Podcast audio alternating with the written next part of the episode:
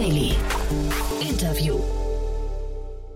Hallo und herzlich willkommen zurück zu Startup Insider Daily am Mittag. Wir haben wieder ein interessantes Gespräch für euch. Jan Thomas spricht mit Fabian Eckert, dem Co-Founder von Recap, der in einer aktuellen Finanzierungsrunde rund 12 Millionen Euro für den weiteren Ausbau seines bereits deutschlandweit flächendeckenden Mehrwegsystems für To-Go-Verpackungen erhalten hat. Gemeinsam mit dem bestehenden Gesellschafter Müller Medien beteiligten sich außerdem die Blue World Group, die Summitier sowie die GLS Bank. Wir haben jetzt noch ein paar Verbraucherhinweise vorneweg für euch und dann wünsche ich euch ganz viel Spaß mit Jan Thomas und Fabian Eckert. Startup Insider Daily. Interview. Sehr schön, ich bin verbunden mit Fabian Eckert, Co-Founder von Recap. Hallo Fabian. Hi Jan. Freue mich, dass wir sprechen und erstmal herzlichen Glückwunsch zur Runde. Vielen lieben Dank. Äh, das heißt, ihr habt jetzt Rückenwind und könnt all diese tollen Dinge, die ihr euch vorgenommen habt, umsetzen. Genau, das ja. ist so der Plan. Also wir hatten ja die letzten Jahre auch schon, auch schon guten Rückenwind, aber mhm. äh, gerade jetzt mit der anstehenden Mehrwegpflicht, mit dem aufkommenden Gesetz, äh, ist es so, dass wir jetzt natürlich eine gute Skalierungsphase durchmachen und dafür ist der neue Rückenwind hilfreich. Ja, ich war bei euch auf der Webseite, da gibt es eine Karte mit den ganzen, also oder vielleicht gehen wir mal einen Schritt noch davor für die Hörerinnen und Hörer, die euch möglicherweise doch noch nicht kennen, wobei ihr seid ja im, Stadtbild mittlerweile sehr präsent, finde ich, aber ähm, vielleicht magst du mal kurz erzählen, was ihr macht.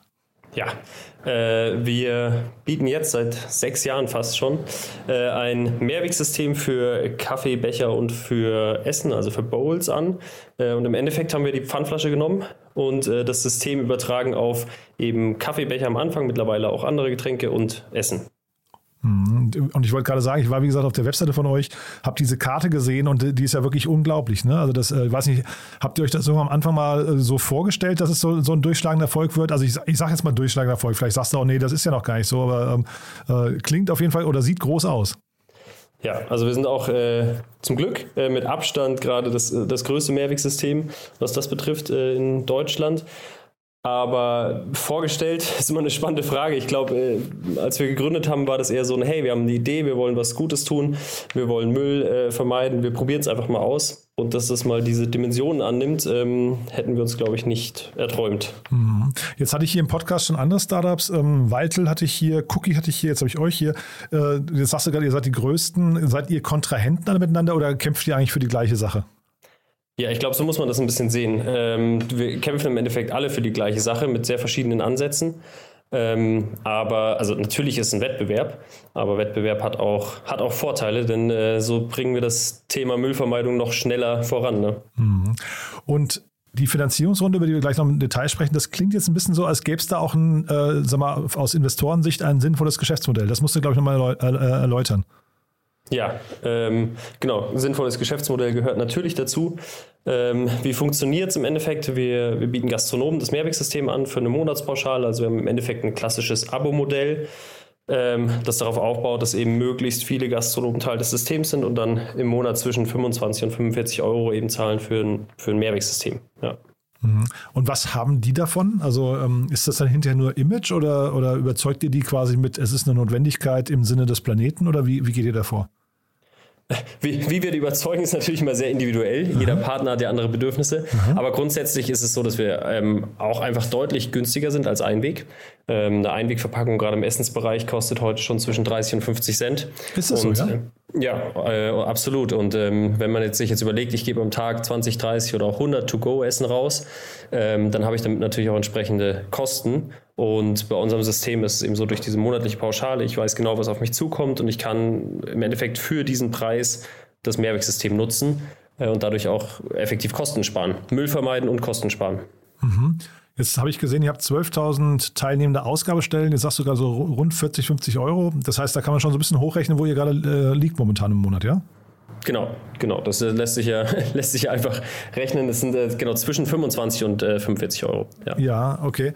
Und langt das hinterher, um euren Betrieb am Laufen zu halten? Also das, das wäre jetzt so ganz grob wahrscheinlich so 400.000 Euro, ne, die da im Monat an Umsatz, äh, äh, oder habe ich mich jetzt verrechnet? So ganz grob wahrscheinlich die Ecke sein, ne? Genau, an, an, an Recurring Revenue im ja, Endeffekt. Genau. Ähm, das ist ja auch der, der interessante Revenue ist, den wir langfristig äh, ja, stabilisieren und auch vergrößern. Mhm. Und ähm, dann haben wir dazu, ist es auch so, so, dass die Gastronomen uns ähm, das Pfand hinterlegen. Natürlich, ähm, wenn sie die Gefäße von uns bekommen, das bekommen sie aber zurück.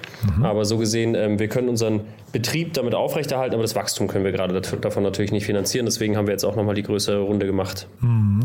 Und wie groß muss das mal sein, damit das hinterher für euch funktioniert? Oder wäre das jetzt schon auf einem Level, wo du sagst, äh, da, wenn es jetzt so bliebe, könnte man daraus auch ein profitables Business machen? Ja, wir waren 2019 und 2020 profitabel. Ach ja, wow. Ähm, und deswegen grundsätzlich ja, äh, absolut. Also man kann natürlich immer Wachstum oder Innovation auch ein bisschen eindämmen mhm. und dadurch die Kosten reduzieren. Das geht, aber das ist aktuell einfach nicht die Phase. Also gerade weil wir eben zum 01.01.2023 das Mehrweggesetz haben, ähm, geht es jetzt einfach natürlich auch darum, diesen Markt zu erschließen. Und das mhm. kostet im Endeffekt Geld. Mhm. Mehrweggesetz, das ist in Deutschland oder Europa? Das ist nur in Deutschland für den Moment. Also es ist ja so, dass wir die Single-Use ähm, Plastics Directive haben vom, äh, von der EU ausgehend, mhm. die ja auch eine Eindämmung des Plastikmülls fordert und die verschiedenen Länder setzen das aber gerade sehr unterschiedlich um. Mhm. Und Deutschland ist jetzt gerade Vorreiter mit dem Thema Mehrweggesetz. Vermutlich auch, ähm, weil wir natürlich auch über die letzten Jahre zeigen konnten, dass es Alternativen gibt. Mhm. Und ähm, die Politik zieht ja immer sozusagen ein bisschen nach, wenn es auch gute Alternativen gibt. Und jetzt ist es schon so, dass man sagen kann, Mehrweg ist eine echte Alternative und deswegen gibt es keinen Grund mehr, Einweg zu nutzen. Aber ich höre auch raus, ihr könnt euch auch vorstellen, in andere Länder zu gehen. Absolut, ja, ja, ja. natürlich. Ähm, das ist adaptierbar. Äh, ja, und es ist ja auch so, dass je größer das System, es ist ja nicht nur, desto größer werden wir, sondern desto größer ist auch der Impact. Und ähm, demnach sollten wir natürlich gar nicht aufhören. Hm. Nee, absolut. Also ich finde das Modell, was ihr da verfolgt, finde ich, finde ich großartig. Ne? Ich kann, wie gesagt, die, die Details nicht durchdringen. Es klingt recht komplex, ne? aber vielleicht ist es auch nur von außen betrachtet. Ähm, wie oft habt ihr denn so Berührungen mit, mit so einem typischen Gastronomen? Berührung mit einem typischen Gastronomen täglich. Äh, Wahrscheinlich, ne? Viele, viele Male am Tag, ja, natürlich. Nee, aber jetzt, Doch, also, also, ich meine jetzt mit einem speziellen eurer Kunden, also wenn, äh, weil der muss ja wahrscheinlich von euch, also ich, vielleicht mal ganz kurz mein, mein Gedanke dabei ja. ist, äh, ihr habt quasi Becher, die stellt ihr ihm jetzt zur Verfügung und dann nimmt die irgendjemand mit und kann sie aber woanders zurückgeben, ne? Und, und dadurch müsst ihr ja quasi diese Becher permanent irgendwie logistisch hin und her äh, transportieren, damit so ein Mindestbestand vor, äh, vorhanden ist, oder? Genau, und das ist äh, ja zum Glück heute, heutzutage mit der Digitalisierung alles äh, deutlich einfacher. Es wird bei uns alles über eine Partnerplattform abgewickelt, wo die Gastronomen sozusagen äh, nachbestellen, aber auch äh, zurücksenden können, je nach Bedarf mhm. eben. Mhm. Und das per, äh, passiert per Post oder wie passiert das? Also DHL und also Paket oder äh, ist das eine Sache, wo zum Beispiel so ein Gorillas ein neues Einsatzgebiet findet? Nee, wir sind gerade aktuell komplett auf DHL sozusagen gestützt, was das betrifft. Mhm. Ähm, genau, sehen auch gerade äh, noch nicht die Notwendigkeit, da äh, irgendwie Schritte nach vorne zu machen, was das betrifft. Weil man irgendwie als Gastronom dann trotzdem ungefähr ein Gespür dafür bekommt, wann brauche ich neue Becher oder neue Bowls, ja? Genau, und ich habe natürlich auch einen, äh, einen, gewissen Umlauf. Das heißt, wenn ich einmal sozusagen meinen äh, mein Bedarf gedeckt habe, meine Kunden, das ist ja wie die Pfandflasche, ne? ich habe auch mal drei, vier, fünf Becher zu Hause oder auch mal zwei Bowls. Und wenn ich dann als Kunde sage, jetzt habe ich keine Lust mehr, die zu haben, dann bringe ich sie zurück. Äh, und wenn sozusagen diese Sättigung eintritt, dann wird natürlich auch der Bedarf deutlich geringer und die Gastronomen haben dann für sich einen Umlauf und wir mhm. greifen dann eigentlich nur noch ein, wenn die Gefäße nicht mehr gebraucht werden können, damit wir sie dann entsprechend recyceln können. Genau, jetzt hast du schon die Brücke quasi zur zweiten wichtigen ähm, ähm Zielgruppe genannt, nämlich die Endkunden. Ja, wie, wie, wird, wie wird das von denen angenommen? Äh, gut, würde ich ja. mal so sagen. Es ist, natürlich, also es ist natürlich so, dass wir dadurch, dass wir ähm, pfandgestützt sind, nur ähm, Zahlen von unseren Partnern erfassen können und gar, gar, nicht, gar keine richtige Datengrundlage sozusagen auf der, auf der Endkundenebene haben. Das brauchen wir auch nicht fürs System. Mhm. Ähm, aber ich glaube, unser Wachstum der letzten Jahre von äh, jetzt eben dann über fünf Jahre seit Markteintritt äh, ähm, auf 12.000 Ausgabestellen zeigt doch, dass die Nachfrage äh, sehr gut ist und auch anhand der Kündigungsquoten unserer eigenen Partner sehen wir auch, dass es eigentlich keine, keine echte Notwendigkeit gibt zu kündigen. Die meisten ähm, sind Geschäftsaufgaben oder ähm, auch mal Wechsel, Betrieb, äh, Betreiberwechsel oder ähnliches. Aber ähm, da, wo das System etabliert ist, wird es auch gut angenommen. Mhm. Na, ich stelle mir das insgesamt relativ schwierig vor, weil ihr ja einen Kundenmarkt dahingehend erschließen müsst. Ihr müsst die Kunden erstmal aufklären und quasi zu dem neuen, zu diesem neuen Modell erziehen. Aber ist das wahrscheinlich, wahrscheinlich die Gesamtlage spielt euch da in die Hände. Ne? Jeder weiß, Nachhaltigkeit ist wichtig und Plastikmüll ist eine Sache, die, die jeder vermeiden möchte. Absolut. Und wir haben ja auch den, den riesen Vorteil, dass wir gerade in Deutschland wir haben ja nichts Neues erfunden in diesem Sinne. Ne? Also die Pfandflasche oder Pfand generell, wie sagen wir, Pfand ist bekannt. Äh, jeder, jeder, in, jeder in Deutschland weiß, was Pfand ist. Und sobald ja. ich irgendwo sozusagen einen Aufsteller habe und da steht hier ein Kaffeebecher 1 Euro Pfand, dann weiß auch jeder, was damit zu tun ist. Und den einzigen Erklärungspunkt, den wir noch äh, sozusagen dann ähm, erklären müssen, ist, du kannst auch wie die Pfandflasche diesen Becher deutschlandweit bei allen Partnern zurückgeben. Hm. Wobei tatsächlich, also dieses ne, von Jürgen Trittin, glaube ich, damals eingeführte Dosenpfand oder wie auch immer, ne, Einwegsystem, was dann aufgegeben wird, das ist schon irgendwie noch nicht ganz ausgereift. Ne? Ist denn euer System, würdest du sagen, ihr habt aus diesen ganzen Themen auch gelernt oder, oder seid ihr dann einfach sowieso komplett anders, weil ihr euer eigenes, also bei euch ist quasi, es gibt dann hinterher nur ein Modell und äh, also ein Modell von Bechern, ein Modell von Bowls und deswegen ist es sowieso relativ anders. Genau, es ist äh, diesbezüglich ist es anders, weil es eben sehr einfach ist. Und ähm, was auch ein Unterschied nochmal zu anderen Pfandsystemen ist, wir haben kein zentrales Clearing im Endeffekt. Ne? Also eine mhm. Pfandflasche, wenn ich die mitnehme, zurückbringe, dann wird die an einem zentralen Clearing genau, zugeführt, genau. geht wieder zum Abfüller und geht wieder raus. Und bei uns ist ja sozusagen die, der Hauptkontaktpunkt findet immer zwischen dem Gastronom und dem Kunden statt. Das heißt, ähm, wir haben nicht, die, nicht diese Aufwände, die dahinter stehen mit dem zentralen Clearing einfach. Das ist vom System her dann doch ganz anders, für den Endkunden aber identisch. Mhm. Ich hatte dich am Anfang gefragt, ob ihr Recap oder Recap und Rebowl heißt, ne? weil das hat sich scheinbar bei euch eben, ihr habt das erweitert. Ne? Recap war der Anfang und dann habt ihr es auf das nächste Modell ausge, ausgedehnt. Ne? Genau, die, die Firma hat nach wie vor den Namen Recap. Mhm. Das ist sozusagen der, der Gründungsname, aber, aber mittlerweile die verschiedenen Produktmarken eben für Recap und Rebowl. Und funktioniert das gut? Also funktioniert, merkt ihr quasi, dass äh, Kunden, die die Cups nutzen, dann hinterher auch die Bowls ähm, äh, akzeptieren oder sind das zwei, wieder zwei verschiedene Kunden, Kundengruppen, weil die einen eben so, ich weiß nicht, die Coffee to go bei was nicht, Starbucks oder wo auch immer sich holen und dann äh, eigentlich mit so Bowls gar nicht in Berührung kommen? Ähm, es sind definitiv schon ähnliche Kundengruppen, wo es sich stärker unterscheidet, ist sozusagen auf der B2B-Ebene. Also wir haben natürlich, erschließen wir mit dem Essen äh, oder mit den, mit den Bowls, erschließen wir natürlich nochmal ein ganz anderes Marktsegment als nur mit den Bechern. Also es ist jetzt ja nicht so, dass jedes Café auch Essen anbietet. Und nicht jedes Restaurant bietet Kaffee an. Ähm, aber da, wo beides angeboten wird, ist es dann sowieso bekannt. Äh, und bei den Bowls, äh, glaube ich, haben wir doch mit der, mit der Markenbekanntheit mittlerweile ähm, eine ganz gute Position, dass das auch identisch verstanden wird. Mhm. Und ich habe mich gefragt, ich weiß nicht, wie weit du darüber sprechen möchtest, aber ich habe mich gefragt, was als nächstes kommt. Ne? Sind das dann Pizzakartons? Ist das Besteck? Ist das irgendwie äh, Glas? Und Glas kannst du wahrscheinlich, braucht man wahrscheinlich gar nicht mehr. Ne? Das deckt dir wahrscheinlich alles ab über, über einen einheitlichen Becher. Also gibt's da, gibt's, muss man das überhaupt noch ausdehnen oder sagst du jetzt eher, wir haben jetzt hier zwei Modelle, mit denen können wir eigentlich einen großen Markt erschließen und müssen uns eher mal darauf konzentrieren?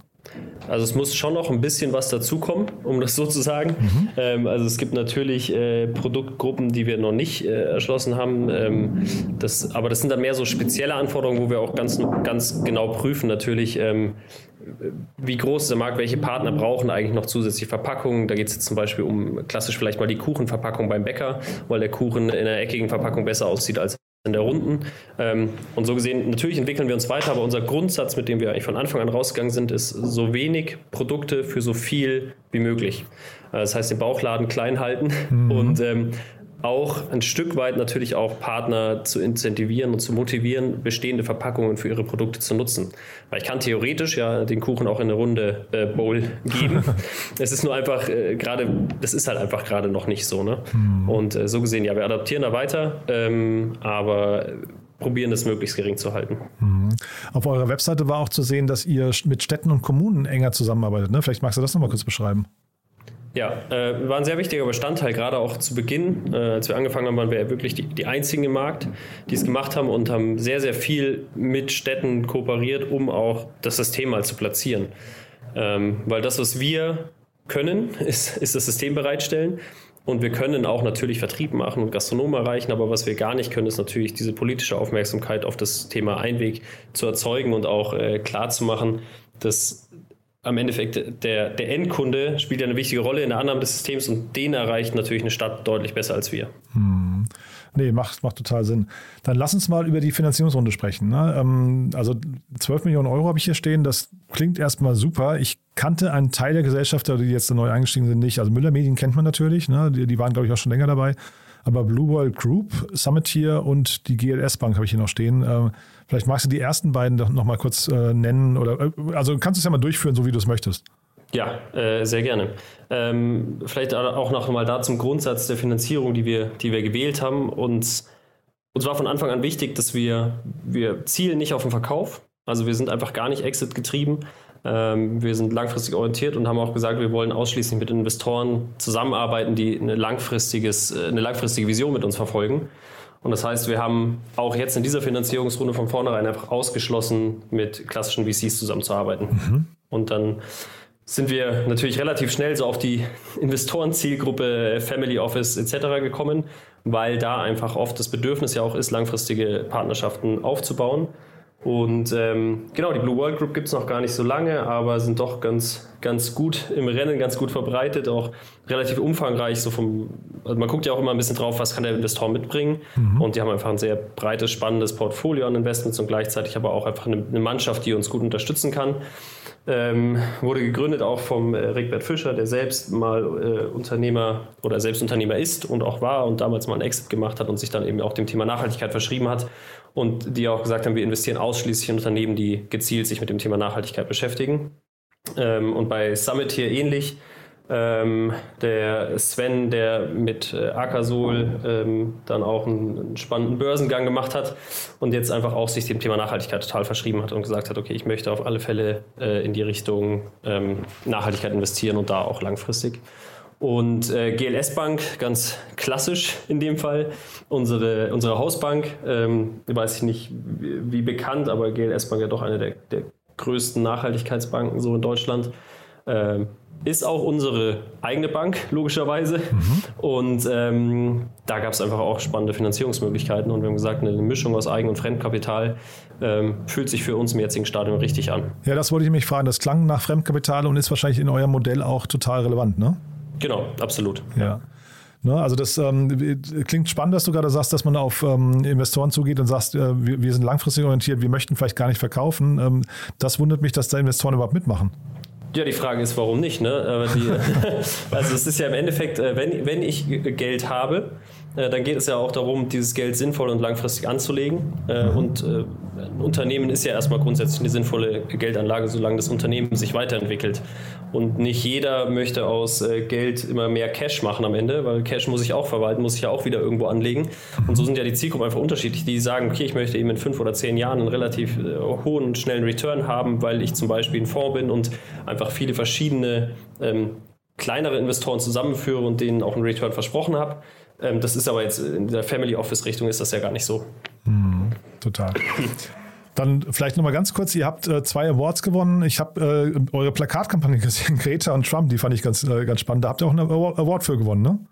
Genau, da haben wir die äh, Plaka Diva gewonnen. Ähm, waren wir auch, äh, sind wir sehr stolz drauf, weil äh, das äh, hat einfach super funktioniert mit der Agentur, mit der wir das gemeinsam gemacht haben und haben jetzt im, im, im Finale sozusagen auch äh, größere äh, wie Burger King und die Deutsche Bahn mit ihren Kampagnen hinter uns gelassen und da den äh, ersten Preis abgeräumt. Und das natürlich, äh, ist natürlich eine schöne Ehre, vor allem für unser Marketing-Team. Ne? Mm, total. Ist aber auch eine coole Kampagne, muss ich sagen. Zeitgleich äh, dein, dein Kompagnon, glaube ich, ne? der Florian hat auch gerade noch äh, einen Preis abgeräumt. Genau, der Florian ist äh, Social Entrepreneur des Jahres geworden vom German Startup Award ähm, gekrönt oder wie auch immer man das sagen möchte. Mhm. Und ähm, wir, ich, ich, ich, nehme diese Auszeichnung auch ein Stück weit mit, denn wir haben es ja gemeinsam alles gemacht. Aber ähm, das ist natürlich auch nochmal eine super Bestätigung. Und ja, gibt, das ist so ein äh, kleiner Schönheitsfehler, finde ich, bei dem Award, dass man da äh, die Teams nicht im Mittelpunkt stellt, sondern Einzelpersonen. Das ist manchmal so ein bisschen, ne, da hast du auch bei Cherry Ventures oder so, stellst du eine Person im Mittelpunkt. Ähm, ist wahrscheinlich bei euch auch so. Ne? Äh, eigentlich muss man ja sagen, ein, ein tolles Team gewinnt und nicht die. die, die ja, absolut. Und wir, ja. wir, hatten das auch lustigerweise damals in Rosenheim. Wir haben den Rosenheimer Gründerpreis gewonnen, 2017 ganz am Anfang. Aha. Und ähm, da war dann äh, das Geschenk für den Award war ein Bürostuhl, aber äh, Betonung auf ein Bürostuhl. und dann ähm, haben haben wir auch gesagt, also wir sind eigentlich schon zu zweit, wir haben dann auch noch einen zweiten bekommen. Aber es war, ähm, aber ja, es ist so ein bisschen bei den Awards, es wird irgendwie immer nur eine Person im Vordergrund gestellt. Ähm, ich war ja letztes Jahr auch Teil der, der LinkedIn Changemaker-Kampagne und ähm, auch da ist natürlich die Frage, warum war der Florian da nicht dabei? Mhm. Aber das, äh, das ist, glaube ich, einfach so. Aber auf jeden Fall klingt es so, als habt ihr richtig Rückenwind. Ähm, wie ist es teamseitig? Wachst ihr da noch? Äh, sucht ihr noch Mitarbeiter? Ja, äh, absolut. Also wir suchen sehr viele Mitarbeiter in sämtlichen Bereichen. Äh, wir kommen wie so viele nicht hinterher. Äh, der ist jetzt ja gerade kein Markt, in dem Arbeitnehmer einfach äh, rumschwimmen sozusagen, mhm. sondern ähm, haben natürlich da große auch Bemühungen irgendwie an, an Menschen ranzutreten. Aber wir wachsen. Wir haben uns äh, jetzt in den letzten 14 Monaten ähm, von 35 auf 90 Mitarbeiter aufgebaut und es soll noch, sollen noch viele dazukommen. Ähm, und kommt genau, die Kultur mit, ja? mittendrin. Die Kultur kommt noch mit, aber ist natürlich ein sehr spannendes Thema. Äh, da könnten wir, könnten wir lange drüber sprechen, ähm, weil wir uns, äh, gerade kulturmäßig, wir haben uns am Anfang drei, drei Säulen gesetzt, wo wir gesagt haben, dafür wollen wir mal, dass Recap auch äh, bekannt wird für den Fall, dass wir es schaffen. Und eine Säule davon war eben äh, Arbeitsweltgestaltung und ähm, Arbeitskultur. Und ähm, wurden auch vorletztes Jahr zum Arbeitgeber des Jahres vom Fokus äh, ausgezeichnet. Das war so die, die Bestätigung dafür. Und gleichzeitig merken wir natürlich, dass wir jetzt so ein bisschen diese Anonymitätsschallwelle ähm, durchbrechen. Äh, es kommen täglich neue Mitarbeiterinnen an und ähm, wir merken auch so, wir kommen gar nicht mehr hinterher. Ne? Das ist einfach ein, das ist jetzt schon, äh, schon eine spannende Kulturwandelzeit auch. Aber wir können dankbar sein, dass wir das mitmachen dürfen. Total, ja. Nee, also das finde ich auch. Und also klingt für mich von außen betrachtet, was du erzählst, als seid ihr da wirklich auf dem perfekten Weg. Ähm, ich würde mal sagen, stellvertretend für die Umwelt sage ich jetzt mal Danke, dass ihr das macht. Und ähm, würde mich freuen, wenn wir in Kontakt bleiben, Fabian. Ähm, könnte ja sein, dass demnächst wieder Neuigkeiten bei euch kommen. Dann sag gerne Bescheid, ne? Ja, sehr gerne, Jan. Und äh, vielen Dank. Startup Insider Daily, der tägliche Nachrichtenpodcast der deutschen Startup-Szene. Das waren Jan Thomas und Fabian Eckert. Die beiden sprachen anlässlich einer Finanzierungsrunde von rund 12 Millionen Euro. Und das war's mit der Mittagsausgabe von Startup Insider Daily. Mir bleibt nichts anderes, als euch einen schönen Resttag zu wünschen und ich hoffe, wir hören uns um 16 Uhr wieder zur Nachmittagsausgabe. Bis dahin, viel Erfolg.